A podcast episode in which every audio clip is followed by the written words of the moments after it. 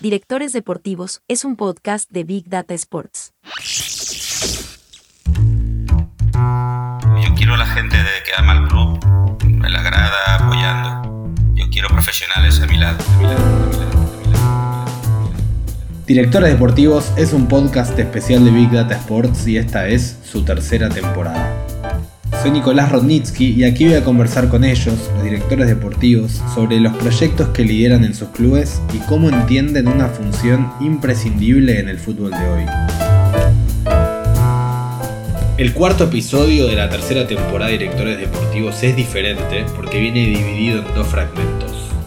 Es una conversación con Albert Valentín, Valentín lleva décadas de experiencia en direcciones deportivas. Fue secretario técnico del Barcelona durante cinco temporadas, adjunto a la dirección deportiva del Olympique de Marsella durante dos y hace dos años que se desempeña como director deportivo del Rayan de Qatar. Esta es la primera parte. Bueno, Albert, en primer lugar le quiero agradecer mucho por por haber aceptado la invitación, por sumarse a la tercera temporada de Directores Deportivos. Eh, le decía antes de empezar que tengo tu libro, tengo, te, voy a te voy a tutear a partir de ahora, tengo tu libro acá en la biblioteca eh, y tengo muchas anotaciones de tu libro y vos me decías, pero es de 2015 y ya cambiaron muchas cosas. ¿Qué cambió? Uy, eh, me estás pidiendo que te enumere circunstancias que realmente desde, han pasado en ocho años. Quizá yo creo que la manera de, funcionar y algunas cuestiones teóricas de base no, pero sí que es verdad que, el concepto, sobre todo en Europa, del, club tradicional basado y seguirá basado en el futuro, es mi opinión, en eh, la identidad de las personas con su club y, por aspectos emocionales como puede ser la identidad, etcétera. Pues ha pasado a través de las sociedades anónimas que vino como una solución prácticamente eh, inevitable por, la situación de los clubs, a que realmente ha llegado una, una, llegada de capital extranjero eh, que no es una crítica, es una opinión y como tal discutible, pues tiene una cierta distancia emocional de lo que significan los clubs y, bueno, eh, desde un punto de vista casi mercantil afrontan las situaciones y, y realmente es preocupante, creo yo, para lo que al final es un deporte de más. Si es de masas es porque conlleva unas emociones muy importantes. Eso tiene que ver con, la, con los dueños de los equipos, digamos, pero al momento de ejercer la dirección deportiva, ¿cambia eso al tener por encima del organigrama dueños que ven al fútbol más como una cuestión mercantilista que pasional? ¿Eso implica que el director deportivo tiene que cambiar su visión de cómo va a gestionar el club? Sí, eh, yo he trabajado con, eh, bueno, con, eh, en clubes grandes como el Barcelona, con grandes responsabilidades, en que el socio todavía decide, elige al presidente y, he pasado a Marsella, donde el propietario era un propietario americano que había tenido un club de béisbol. Eh, las visiones eh, son totalmente diferentes. los círculos de presión también son diferentes. Yo creo que la mentalidad anglosajona nos ha traído un intento de cuantificarlo todo y, y sobre todo de, también de, desde un punto de vista mercantilista, pues generar lo que ellos llaman trading, que es eh, negocios que, que, generen rendimientos inmediatos. Es raro eso, ¿no? Porque por un lado como que está bien vista o hay como una especie de mirada llena de ilusión de la llegada de capitales americanos, de gente que gestiona el béisbol y demás. ¿En qué fallan al momento de desembarcar en el fútbol? ¿Qué es lo que no entienden? Mm, bueno, para mí es complejo, yo es una opinión totalmente gratuita si quieres, pero creo que, la llegada del capital, bueno, no solo americano, también, también asiático, conlleva una visión diferente del fútbol como negocio. O sea, eh, una cosa es que yo reclamaba desde siempre, hace años, también en el libro, eh, el que se tuviera una gestión de tipo empresarial de los clubs para que hubiera una, una seriedad que no existía antes de la sociedad es tampoco. Eso es una cosa y otra cosa es que realmente un producto mm, que genera dinero de una manera tan natural y artificial como es el fútbol, pues que se ha utilizado pues como un mecanismo de, generar eh, rendimientos rápidos, ¿no? Lo que se llama el trading, lo que sería en bolsa, básicamente comprar y vender y comprar y vender y generar. ¿Qué ocurre también? Que, que creo que en este sentido soy bastante contracultural y a la gente no le gusta lo que digo, pero creo que que se ha generado unas ruedas eh, de, negocio peligrosas donde todas las partes que deberían, eh, que están interesadas en el proyecto, pues están aliadas en un único objetivo, que es el ganar dinero. Eh, me refiero, por ejemplo, que un propietario, pues realmente hay muchos propietarios que el beneficio está en la constante rotación de jugadores, venta y compra de jugadores, que, genera una serie de dividendos y de capitalización externa, que es donde pueden conseguir sus beneficios. ¿no? Eh, si a eso seguimos la, presencia de los grandes, grandes, grandes agentes que están metidos en el proceso y que en muchos casos son propietarios de los jugadores prácticamente, son prácticamente propietarios de los clubes, en muchos casos o partícipes accionariales de algunos propietarios, y que después, pues bueno, en algunos casos ya más difíciles de probar, pues una cierta complicidad en los que toman las decisiones. Si tú tienes el producto en origen, lo tienes en el tramo medio, y controla los precios de las plusvalúas en el que compra. O sea, controlas al que vende y al que compra. Y tú eres el que tienes el producto, pues controlas todo el círculo. Es como un círculo vicioso en el cual... Yo, digo que es como una bolsa de plástico lleno de agua con un agujero que mientras la vas paseando va dejando gotas. Y eso creo que, puede llegar a perjudicar al fútbol en, en el futuro. ¿Y dónde entra el director deportivo en este universo cada vez más lleno de agentes externos que están metidos en el fútbol? Eh, lo primero hay que decir es que en muchos casos la figura del director deportivo creo que está mal conceptuada. No soy yo quien quizá para dar lecciones, pero creo que el director deportivo debería ser el responsable sobre todo de, conseguir los objetivos deportivos de la entidad eh, en el plan estratégico que todo club debería tener. En ocasiones los, planes estratégicos de los clubes están realizados por gente competente, pero eh, realmente los objetivos deportivos, que es el principal del negocio, estos, eh, bueno, digamos que son cuatro líneas que están muy bien, pero que realmente no representan los objetivos generales. Para mí, y eso es un poco ser utópico, sería realmente que, el club debe tener una historia y una misión y unos valores. Eso es lo que le hace diferente de los demás. el ejemplo un ejemplo fácil para utilizar sería el Atlético de Bilbao en España. Para ellos representa un ámbito territorial muy determinado. Por esta cuestión solo aceptan jugadores mm, formados o nacidos en Euskadi. Y eso son la misión y los valores. ¿no? Eh, luego está la visión, pero bueno, ¿cómo esto lo proyectamos hacia el futuro y lo ejecutamos?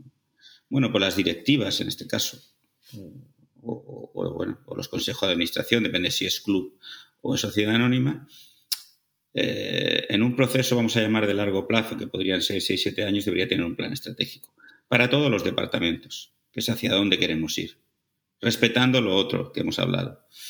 Y el director deportivo, que yo considero que en un plan táctico de unos cuatro años más o menos, debería ser capaz de, conseguir esos objetivos. Al entrenador lo dejo en el plan operativo, en el plan del año, ¿no? Y, uno de los problemas grandes que hay en el fútbol es la dificultad para identificar los roles de, cada una de las personas que, he nombrado. Bueno, vamos a ir entrando dentro de cada uno de todos estos conceptos que va dejando. Eh, creo que sí que estás para dar respuestas de, este... Decías que no estabas para, para dar como lecciones. Sí, creo que sí, y aprovechemos el espacio para hacerlo desde donde se pueda. Pero lo que digo es, vos planteabas el plan estratégico hay muchos clubes que no lo tienen, hay muchos clubes que realmente no, no, tienen un plan estratégico, una cuestión interna de decir, ok, aquí es donde queremos estar, queremos estar en los próximos cinco años. Vamos a empezar por el principio. ¿Quién es el responsable de ese plan estratégico? El responsable del plan estratégico tiene que venir como iniciativa desde, vamos a llamar así, sociedad anónima de la, del Consejo de Administración ese Consejo de Administración tiene que plantearse a todos los niveles hacia dónde quiere, que es la visión, hacia dónde quiere ir los próximos cinco años. Y eso incluye cuestiones eh, patrimoniales también, construcción de nuevo estadio o, saneamiento eh, económico, etcétera. Y a nivel de objetivos deportivos, pues puede ser, por ejemplo, mira, los próximos cuatro años quisiéramos eh, un equipo que ha ascendido, pues no lo sé, mantener la categoría y a partir del segundo o tercer año empezar a aspirar a, situarnos en la zona media alta de la tabla. Vamos a potenciar el fútbol base, que está totalmente descuidado, y nos vamos a basar en, el, director deportivo, pues, pues como eso lo, nombro en el libro, ¿no? como realmente el responsable de ejecutar estos objetivos. Ya, ya llegará el momento de los, a medio de este proyecto de valorar si el director deportivo ha sido capaz de, encauzar el club para estos objetivos deportivos. Hemos, hemos, de saber, hemos de pensar que el fútbol es el principal del negocio y que evidentemente, por muy bien que trabajemos los demás objetivos que son necesarios, eh, la gente va, a juzgar el fútbol, los resultados. Entonces, eh, tienen que entender el resto de departamentos que eh, el, fútbol es como el eje vertebrador de todos ellos. Y que en un club que debe ser sistémico, cualquier cosa que funcione mal en otro departamento acabará de una manera más o menos importante influenciando en el terreno de juego. Ahora, vos hablabas de este hablabas de esa visión y dónde quiere estar el club en los próximos cuatro años en términos deportivos. Muchas veces esa visión o ese planteo dirigencial, en el caso más que nada en Sudamérica, que los clubes son asociaciones civiles sin fines de lucro, está basada en el deseo de los dirigentes, ¿no? Muchas veces gente que no tiene un conocimiento específico en el fútbol, que sí puede tener los de la gestión, pero que al momento de decir, bueno, acá es donde queremos estar en dos, acá es donde queremos estar en tres y acá es donde queremos estar en cuatro años, no tienen el sustento real u objetivo como para decir, bueno, este equipo que acaba de ascender efectivamente se va por instalar en mitad de tabla en los próximos cuatro años. ¿Cómo hace el director deportivo ahí para gestionar ese deseo transformado en objetivo real? Y si él no tiene que ser parte también de esa discusión desde su conocimiento experto como para decir, bueno, para, hasta acá. Nosotros podemos hasta acá y creo que vamos a poder hasta acá. Ese es el, la primera casi función del director deportivo es, también pasará con el entrenador cuando lleguemos a hablar del entrenador del momento, que es que ah, el director deportivo debe ser capaz de evaluar eh, la coherencia entre, entre lo que le piden y lo, y lo que puede llegar. Porque eso significa tener un modelo de club claro. Porque el modelo de club es aquello que queremos y podemos ser, no lo que queremos solo. Lo que ocurre es que los dirigentes en general Voy a ahora a transportarme más al 2015, no quizá tanto ahora que hay otros problemas.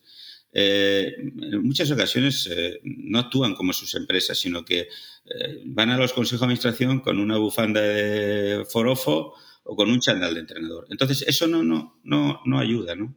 No ayuda, porque no sé si habrás visto en el libro que hace tiempo ya yo identificaba lo que llamaba el círculo vicioso, ¿no? que es lo que tú te acabas de decir o sea, los, dirigentes empiezan queriendo hacer algo así, pero a la primera crisis de resultados, porque no han planificado, porque no han deseado, porque no tienen paciencia, toman decisiones que realmente son totalmente reaccionarias y que eh, ellos las venden como, como realmente como un proyecto. ¿Qué ocurre? Eh, bueno, si no han planificado al principio, vienen malos resultados, vuelve la, empieza la presión del entorno y vuelve a ellos. Cuando a ellos les llega la presión, lo que hacen es volver a tomar otra decisión que venden como proyecto, pero que vuelve a estar sin eh, ningún tipo de reflexión, eh, con una visión panorámica. ¿Qué pasa? Es un círculo vicioso, vuelve a ocurrir lo mismo. Y ese es, empieza la procesión de entrenadores, directores deportivos que van cambiando y de jugadores, intentando buscar algo que no tiene una línea argumental. Por lo tanto, pues lógicamente, siempre alguien gana y siempre alguien pierde. Y es un error identificar que el que ha ganado un año eh, tiene un gran proyecto y el que ha perdido un año no ha hecho nada bien. Eso es por el entorno, eso es porque se comunican mal las cosas. Digo, cuando vos perdés un año, tenés un mal año y sin embargo vos sabés que estás en el camino correcto y el entorno no lo ve así. ¿Cómo se trabaja esa situación? ¿Es porque uno está comunicando mal? Bueno, eh, yo creo que depende de, en qué, de quién me hables. Si me hablas del Consejo de Administración, si me hablas del director deportivo, si me hablas del director deportivo, el director necesita una cosa y, por eso tiene que tener una relación con el resto de departamentos. Eh, los clubes deben tener una identidad y deben, deben hacer público su, su plan estratégico, porque eso les permitirá defenderlo en momentos difíciles. La identidad debe coincidir con la imagen. Esto no ocurre en muchas ocasiones. Eh, entonces, si la identidad no, ocurre con no coincide con la imagen, y eso se debe preocupar al director deportivo, que a través del Departamento de Comunicación y Marketing, eso se, no, se, no se hagan ciertos mensajes que van en contra de lo que, de lo que somos o de lo que pretendemos ser. entonces empieza lo que llamamos los círculos concéntricos de presión, o sea, que empieza por, eh, en primer lugar, el entrenador, que se siente inseguro y empieza a, dispersar las responsabilidades que nunca son de él, aunque y, con la frase famosa es que al primero que echen es a mí, ya, pero podríamos discutir sobre eso. Luego está los círculos, el siguiente círculo es el mismo, mismo porque claro, los eh, miembros del Consejo de Administración son seres que en cierta manera tienen su círculo próximo y que también son presionados. Los agentes de los jugadores, eh, los medios de comunicación que desgraciadamente tengo que decir que en muchos casos, al menos en la realidad que yo conozco, están totalmente, son eh, la voz de su amo y que responden a intereses determinados. Y así, si seguimos viendo todo ese tipo de, de, presiones concéntricas hacia, hacia la toma de decisiones, se acaba llevando a tomar decisiones que son normalmente no son activas, que es como dirían si son reactivas. Vos hablas de, de, estos círculos concéntricos de presión y yo pienso en algo que vos planteas muchas veces en tu libro, que es en la claridad de definir los roles y en la claridad de marcar hasta dónde está el campo de decisión de cada uno. ¿Quién tiene que ser el garante de esto? ¿Y cómo tiene que hacer el director deportivo para defender su campo de decisión en un fútbol, como vos planteaste, súper pasional, donde los dueños o dirigentes, te voy a plantear una situación que es muy habitual en Argentina, que es al ser clubes, que son, repito, asociaciones civiles sin fines de lucro, Vos tenés gente que trabaja de otra cosa, gente que tiene otros negocios y que le dedican su tiempo libre al club y que van al club en horario fuera del, tiempo laboral a gestionar. Entonces, para ellos es la posibilidad de estar cerca del plantel profesional, que en definitiva es lo que les importa a toda la gente que se mete en el fútbol. Entonces, es estar con un entrenador, es opinar sobre una incorporación, es analizar un jugador de las divisiones inferiores pero también hay un director deportivo, que debería ser el garante de, que lo deportivo, de que el proyecto, de que la visión se desarrolle de la mejor manera posible. ¿Cómo, digo, cómo se divide ese campo de toma de decisiones y cómo hace el director deportivo para trabajar libremente en un contexto tan, ni siquiera digo presionado por el afuera, a veces es complejo en el adentro mismo? Bueno, eh, en la misma eh, pregunta está la respuesta. O sea, eh, hay un director deportivo que si es profesional debe tener una estructura profesional. Eh, a mí cuando entro a un club y me dicen, no, esta persona es que es del club de toda la vida, daría la vida por el club, ya me preocupa. Yo no quiero, yo quiero la gente que ama al club en la grada apoyando. Yo quiero profesionales a mi lado. Mientras no arreglen eso, pues evidentemente supongo que además tú lo has dicho, he querido entender, hay un afán de supervivencia de estas personas porque por su propia capacidad profesional no, no podrían estar ahí y, y, también porque conozco el entorno argentino, hay una serie de intereses detrás para mantenerse ahí, cerca de donde se maneja dinero, influencia, etcétera. Si no profesionalizas eh, tu estructura, y eso es una responsabilidad del Consejo de Administración, eh, difícil lo tendrá el director deportivo, muy difícil. Ok, me pongo en abogado del diablo entonces. ¿Qué incentivo tiene esa gente para profesionalizar la gestión? Si hay intereses, si hay vocación de, si hay deseo por estar en ese espacio, ¿cuál es el argumento para decir, bueno, traigamos un director deportivo que nos va a sacar de ese lugar? Es que en, cualquier cosa, en cualquier empresa, pero en el fútbol hay que ir de lo general a lo particular. Eh, si empezamos porque lo más importante es firmar los jugadores y traer toda esta gente para que gestione, estamos equivocándonos, porque hay que empezar desde arriba. Yo te he hablado de misión y valores y visión. Entonces, eh, bueno, hay una estructura más o menos estable de club que tiene que ver con más con la burocracia que con lo deportivo. Y si tienes un director deportivo al que le vas a dar un voto de confianza, esta persona tiene que encargarse de, diseñar una estructura profesional y elegir a las personas que tienen que trabajar. Eh, si das continuidad a los proyectos, a los directores deportivos, también das continuidad seguramente a esas personas que trabajan, que son profesionales y como tales, de la misma manera que aceptaron venir, aceptarán que llegará un momento que tendrán que irse, pues porque, pues pues porque la vida pasa. Eh, y esa es la única manera. Eh, el director deportivo tiene una serie de funciones universales de gestión, no, las nombro en el libro porque es que son universales, que son planificar en función del término que le hayan dado, cumpliendo los objetivos del, plan estratégico y luego organizar Y organizar significa pues, distribuir las tareas y los objetivos y hacer que todo eso funcione a través de los procesos.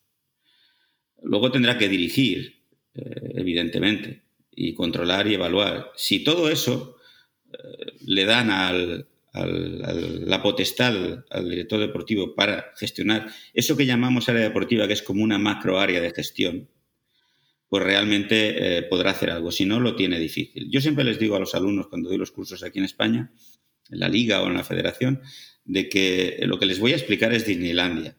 Entonces, cuando vayan a un club, a un país, a una liga, tienes que intentar adaptarte y que eso sea, que les explico, sea una guía para poder eh, em, tener una línea, algo a lo que volver cuando los problemas empiecen.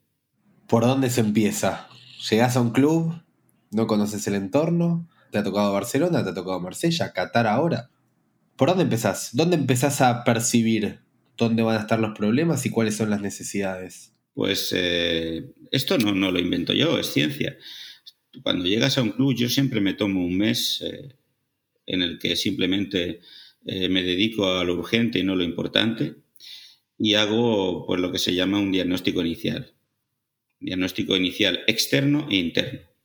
Externo respecto a, bueno, a todo aquello que puede ser el, club, la ciudad, la cultura futbolística, las costumbres, el poder económico, o sea, el marco normativo, el marco sociológico, todo esto. Y luego un diagnóstico interno en el cual tengo que valorar los recursos humanos que tengo, el personal que tengo, ya sea la plantilla, ya sea el entrenador, ya sea mis colaboradores, porque al final el director deportivo debería ser capaz de gestionar el área deportiva porque hay diferentes departamentos. Cuando escucho mm, algunas conversaciones, siempre todo se limita a fichar jugadores. Cuando la contratación de jugadores es un proceso bastante más complejo que la gente cree y depende también de todo lo demás que hay que conseguir que funcione. Entonces yo hago ese, diagnóstico y en función de ese diagnóstico eh, empiezas a tomar decisiones. Una de las primeras cosas que se hacen mal en los clubs es el error del organigrama al revés. O sea, eh, los eh, jefes te dicen, mira, aquí tienes estos, organízalos, dales trabajo y monta y empieza. No, el organigrama se ha de definir en función de las necesidades de, tareas que tenemos, qué tipos de tareas, qué tipo de responsabilidades, y hacer un organigrama en blanco. Y luego buscar las personas apropiadas.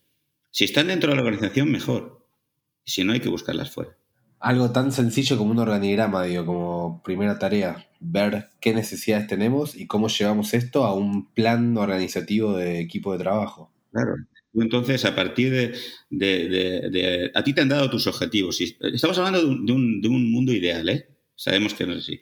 Pero supongamos que, ha hecho un plan estratégico el Consejo de Administración, te ha dicho, aquí, estos son nuestros objetivos los próximos cuatro años, empieza a trabajar. Entonces tú coges el área deportiva, y haces un, análisis externo e interno de las cosas. Y empiezas a tomar decisiones. A partir de que estas decisiones tienen que ver con lo que te he dicho, a nivel de planificación, cómo vas a repartir en el tiempo toda esa consecución de objetivos. ¿Cómo vas a, organizarlo? O sea, ¿qué tipo de estructura vas a crear? ¿Qué tipo de procesos que son muy importantes eh, para, conseguirlo? ¿Cómo vas a dirigir? ¿Qué estilo de dirección vas a tomar porque depende un poco del tipo de, institución que estés. Y, luego los sistemas de control y evaluación para saber que estás yendo por el camino adecuado. Es teoría, no lo he inventado yo, simplemente que en el fútbol parece que estás hablando de álgebra. ¿Y por qué parece que hablas de álgebra si, como vos decís, es ciencia, es básico, es gestión básica? ¿Por qué el fútbol hace creer que esto es álgebra? Pues porque el fútbol es un, es un negocio que se evalúa cada tres días y que genera emociones que las opiniones se van cambiando. Y luego, no, nos engañemos, un negocio en que los productos, a mí me, me, asombraba estar en Barcelona, se, valoran de millones en millones de euros con una facilidad, es un caldo de cultivo para que mucha gente acuda a beneficiarse de ese, ecosistema ¿no? que, realmente deja mucho dinero a mucha gente. El fútbol es muy generoso.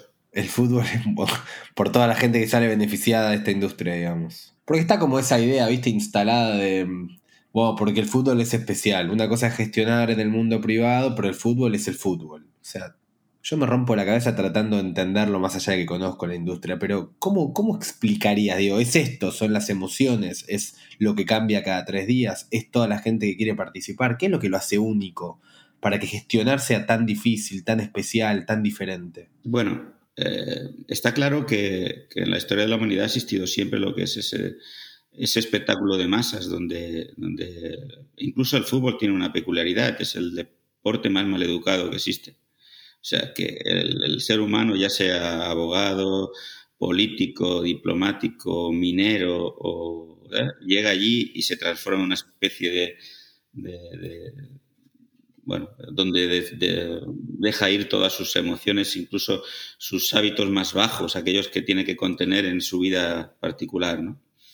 Eso hace que lo haga popular y como popular y, emocional. O sea, eh, tú vas a la, ópera, imagínate, y escuchas a dos tipos de tenores y, si eres de Pavarotti, ¿no? Le chillas cuando lo hace bien al otro.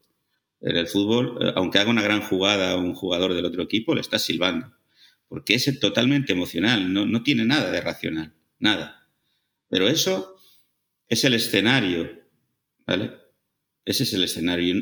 Los clubes deben cuidar el escenario. Ese, ese, ese, plan operativo corto donde interviene el entrenador, a veces ese es el, el, escenario. Pero detrás tiene que tener un backstage donde realmente haya personas más anónimas que sean capaces de mantener y conservar una misma política durante todo el tiempo, siguiendo eso, que sería la visión o el plan estratégico.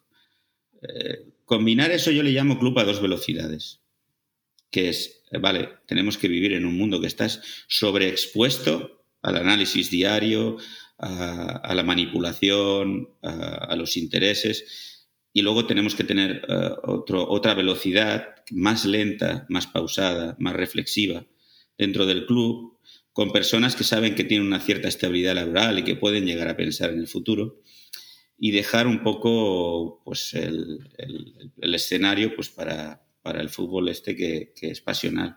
Ahí es donde está la idea de que el entrenador piensa en el domingo y el director deportivo piensa, como marcabas vos, a un año, a seis meses, a dos, a tres y demás. ¿Cómo conviven esas dos velocidades en el día a día? cómo convive un entrenador obligado a ganar el domingo con un director deportivo obligado a cumplir un objetivo a fin de año? Yo creo que, primero, antes de ver cómo conviven, debemos eh, eh, explicar que hay una difícil identificación de roles. Y esto está provocado por la poca coherencia, en cierta manera, desde las instituciones, o sea, de los que mandan, porque eh, el entrenador históricamente ha sido la pieza más débil del esquema. Lo que pasa es que se ha explicado mal o ahora se está explicando mal. Eh, él tiene que entender que es el responsable del corto plazo y que está sometido a esas presiones y que, y que no olvidemos que económicamente está totalmente eh, eh, compensado porque es una de las pocas empresas en que tu superior gana 10 veces menos que tú. Y ocurre igual con sus, subordinados, que son los jugadores, que en muchos casos ganan 10 veces más que el entrenador.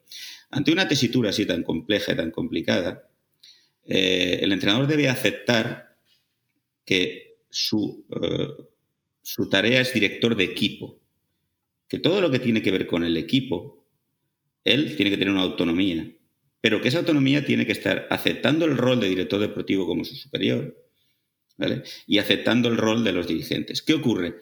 Cuando un entrenador llega, eh, debería ser una decisión del director deportivo, eh, consensuada con el presidente, evidentemente, o con la Administración. Cuando un entrenador llega, antes de firmar, todo le parece bien, porque quiere firmar. Pero luego le llegan las inseguridades y los miedos y cuando empieza a perder, empieza a decir que estos jugadores, ¿quién los ha traído? Que puede ser que hayan fichado a estos jugadores, que no me valen.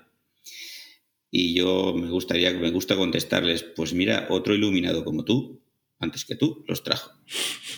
Entonces, claro, mientras, mientras de alguien que está tan sometido a la presión emocional, que tiene una capacidad de gestionar en el campo, pero no fuera del campo, tenga la llave para presionar arriba cuando gana, para eh, traer jugadores, imponer. Hay entrenadores que te imponen eh, sobre los viajes, sobre los hoteles, sobre las instalaciones, sobre los empleados, te imponen sobre todo cuando se sienten poderosos. Es verdad que eh, hay diferentes modelos. Si hablamos de un modelo en el que el, entrenador es el manager, como hacía el modelo inglés antiguo, pues me parece bien. Ahora bien, si tienes un director deportivo, esa no es tu función. Tu función es sacar el máximo rendimiento de esos jugadores que tienes, porque cuando firmas, como entrenador deberías hacer lo mismo que el director deportivo, es valorar eh, la relación que hay entre lo que te piden y lo que te dan. No aceptar porque sí. Ese es el momento para ser reivindicativo, no al mes de haber firmado.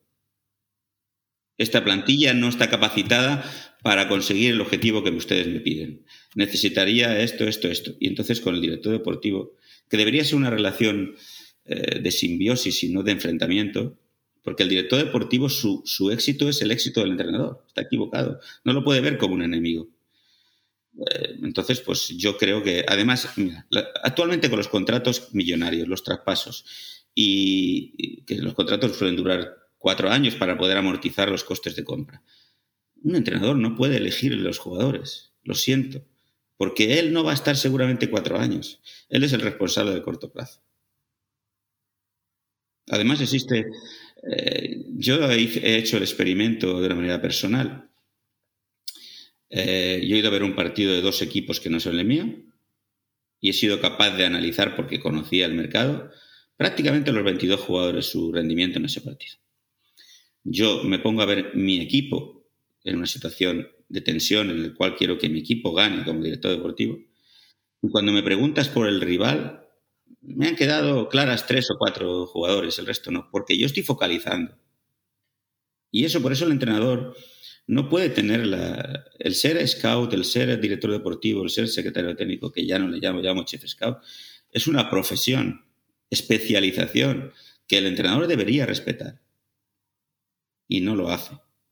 En cuanto se encuentra con poder, quiere decidir todo. Pero vos planteabas que el momento cero, el momento donde vos empezás a tener esta contratación, que después podemos hablar de qué es lo que vos mirás o qué es lo que vos valorás de un entrenador, pero ese es el momento donde vos ponés las cosas en claro, ¿no? Y como vos decías, ahí somos todos hermosos, todos, todas hermosas, todos firmamos, todas firmamos, a todos nos parece que el plantel es espectacular y demás. Y después adentro es cuando vos realmente te das cuenta con quién estás trabajando. ¿Tenés alguna manera de que eso quede, no quiero decir en un contrato, pero que de alguna manera las reglas queden claras y sean bien explícitas al principio? ¿Cómo puedes hacer para que esto sea como regla clara, todos, todos en claro con lo que hay que hacer y con lo que no? Y lo que se puede y lo que no. Bueno, eh, un contrato, el papel lo aguanta todo, ¿vale? Eh, evidentemente que las cosas fundamentales han estar reflejadas. Yo creo que hay un, Aquí hablamos, como siempre, de buenos profesionales, mediocres profesionales y malos profesionales. Dos buenos profesionales, que creo que sería tu pregunta. Eh, el director deportivo se habrá informado previamente del entrenador para que cuadre en, en, el modelo de club, en el modelo deportivo, en las circunstancias, en los objetivos. Y lo hará a través del análisis del microespacio y del macroespacio. El macroespacio es cómo se relaciona con la prensa, con el aficionado, con el dirigente, con el director deportivo. El microespacio es qué método de entrenamiento utiliza, qué estructuras de juego sigue utilizando, cuál es su modelo de, juego, si combina con el tipo de plantilla que nosotros queremos tener, etcétera, etcétera. Y el entrenador tiene que hacer lo mismo. En un mundo hiperprofesionalizado tiene muchos mecanismos para saber eh, cómo es ese club, en el mismo sitio, en el microespacio, cómo, cómo se va a relacionar contigo, qué jugadores vas a tener, qué medios, qué instalaciones. Todo eso debe informarse antes de ir. Lo que pasa es que yo también entiendo que hay, un, hay una necesidad de, laboral que a veces empuja al entrenador a, incluso meterse en, en, clubs que sabe que va a tener muy difícil para, para que le salgan las cosas. Porque, a ver, cuando llevas un tiempo en una esfera profesional determinada, ya sea una liga determinada, más o menos conoces un poco cómo son los clubs. El entrenador llega a un club, tiene que entenderlo, tiene que conocerlo y demás, y cuando las cosas les van bien, les van bien, se quiere empoderar, quiere extender y expandir su campo de decisión. Eso es lo que vos planteás. Lo que digo es, ¿por qué no ve que en definitiva el director deportivo, o cómo puede hacer el director deportivo para demostrarle que en definitiva su trabajo como director deportivo es hacer que solamente se enfoque en el campo, que no tenga que preocuparse por nada más, que todo el resto va a estar resuelto. Digo, ¿por qué el entrenador quiere ir más allá? ¿Y qué pasa del otro lado? Cuando el director deportivo es el que quiere ir más allá, porque también hay casos donde pasa eso. Bueno, me parece que, eh, bueno, pues simplemente tú lo has definido. Eh, vuelve a estar en la respuesta. Es porque creo que no, los roles no están bien definidos. Y el responsable de todo esto es el que arriba, está arriba, que debe poner a cada cual en su sitio. Eh, por ejemplo, yo no, como director deportivo, no me gusta, cuando soy director deportivo, entrar en el vestuario antes de los partidos, ni siquiera después. No entras. No, no, no. No, no. Ese es el terreno de él y, hay intimidades que él debe gestionar cada día y que yo puedo eh, observarlas y descontextualizarlas de una semana, de un mes, de una competición, de un momento. Yo no debo entrar. Yo debo, ahora, debo compartir, si él lo cree oportuno, eh, mis opiniones personales, si me las pide, ¿vale? Y podemos hablar de fútbol, al igual que él, el entrenador puede opinar también. Y además debe recurrir al director deportivo ante todas esas cosas que luego él se quiere empoderar. Si no le gusta cómo viajamos, debe conseguir que el director deportivo solucione ese problema. Si no le gusta, las instalaciones son precarias o no están bien cuidadas o no se ha regado, pues debe utilizar al, deportivo, al director deportivo para eso. Lo que ocurre, el mal no está en eso, el mal es que cuando se agranda la figura del, entrenador, dentro de su inseguridad, no aprieta al director deportivo, aprieta al presidente y a la Junta. Y el presidente, como el que tiene eh, visibilidad pública y está ganando, es el entrenador, acostumbra a eh, obviar lo que le estaba diciendo el director deportivo y empieza a darle poder al entrenador. Con lo cual, cuando ese entrenador pierde, porque siempre se llega a perder, eh, tú te has cargado dos figuras, ¿no? una, el entrenador y el director deportivo, que lo has anulado delante de la organización. En la primera temporada, Tati Buljubasic, que es director deportivo de Universidad Católica hace muchos años, dice que el rol del director deportivo se corta cuando el presidente le atiende el teléfono al entrenador, que a partir de ahí, como decís, no hay vuelta atrás. Eh, pero vos hablás a la vez, porque vos está bien lo que vos planteás. Lo que vos planteás es que el entrenador que gana se empodera también hacia afuera. ¿Qué tiene que hacer el director deportivo en ese momento? O sea, ¿hasta dónde el director deportivo se tiene que validar para afuera? Porque entiendo que muchas veces eso se valida para adentro, ¿no? Y, adentro pueden ver el rol del director deportivo como una especie de pilar del éxito. Te digo la respuesta. La clave está en los que, en los que mandan. Porque, eh, por ejemplo, la intervención eh, pública hacia afuera. Eh, si eh, deberían estar claros los mensajes que puede dar cada cual. El Consejo de Administración o el portavoz o el presidente o el vicepresidente debe hablar de objetivos estratégicos, debe hablar de la construcción del nuevo estadio, debe hablar de bajar el, déficit del club, debe hablar de, buscar ampliar el número de socios y simpatizantes, debe hablar de todas esas cosas. El director deportivo debe hablar de política deportiva, de decir hacia dónde queremos ir, eh, tenemos que reforzar el equipo, vamos a intentar eh, reforzarlo eh, después de hablar con el entrenador en diversas posiciones, todo esto. Y el entrenador debe hablar del partido, de la competición, del, próximo partido. Igual que el jugador solo debe hablar a nivel personal. Si, si, esa, si, esa, si ese reparto de discursos es coherente y si alguien se lo salta porque tenemos, eh, desde arriba se, corrige, porque si no, esa identidad que pretendemos querer tener se va deteriorando, se va deteriorando. Ahí es el director deportivo tiene que vincularse mucho con el área de comunicación, por ejemplo, o sea, tiene que estar muy cerca. Mira, eh, sí, pero bueno, eh, es que hay que distinguir porque el área de comunicación, una cosa es el director de comunicación, otra cosa es el jefe de prensa. El director de comunicación se va a ocupar más de ese discurso global del club, ¿vale? De detectar hacia dónde van las opiniones de, los aficionados, de, los socios, de intentar que eso que queremos ser y podemos ser, hablábamos del modelo de club, se venda constantemente y casi estaría más unido al presidente. El jefe de prensa es una persona que tiene que estar muy cerca del director deportivo y el entrenador, porque se trata más de lo urgente, de lo deportivo, del incendio de la semana, ¿no? Y bueno, eh, evidentemente no solo tiene que estar de acuerdo, es que el director deportivo es como una especie de, menisco en la rodilla que hace que todo más o menos funcione. Entonces, eh, muchas veces es un conciliador de opiniones, es un mediador eh, para que el presidente entienda un discurso del entrenador que, que, que solo puede entender el director deportivo por su capacidad profesional. Eh, es un eh, mediador para que las pretemporadas, el área de marketing no las haga pretemporadas que van a perjudicar la, preparación del equipo para la temporada. Eh, y así que las instalaciones realmente estén bien para que se pueda entrenar adecuadamente, porque si no el, el jugador ya está enfadado porque el campo está mal y porque no sé qué. Todas esas cosas, ese, ese, ese menisco que hace que entrenador, presidente, director general, vayan todos en la misma dirección e intentar conciliar eh, eh, posturas y, decisiones es, la labor del director deportivo. Es un híbrido entre, entre gestor y técnico. Por ejemplo, yo, yo tengo el título de entrenador UEFA Pro, o sea, podría entrenar en primera división, nunca lo he hecho, porque considero que esa es una de las cuestiones para respetar al entrenador. Si tú tienes un director deportivo que cuando falla se pone el de entrenador, ¿qué confianza vas a tener en él? ¿Te parece necesario tener un título de entrenador para ser director deportivo? Mm, yo no digo necesario, no. Mm, conveniente, sí. Por la típica frase que te puede soltar un día el, entrenador, ¿no? Eh, claro.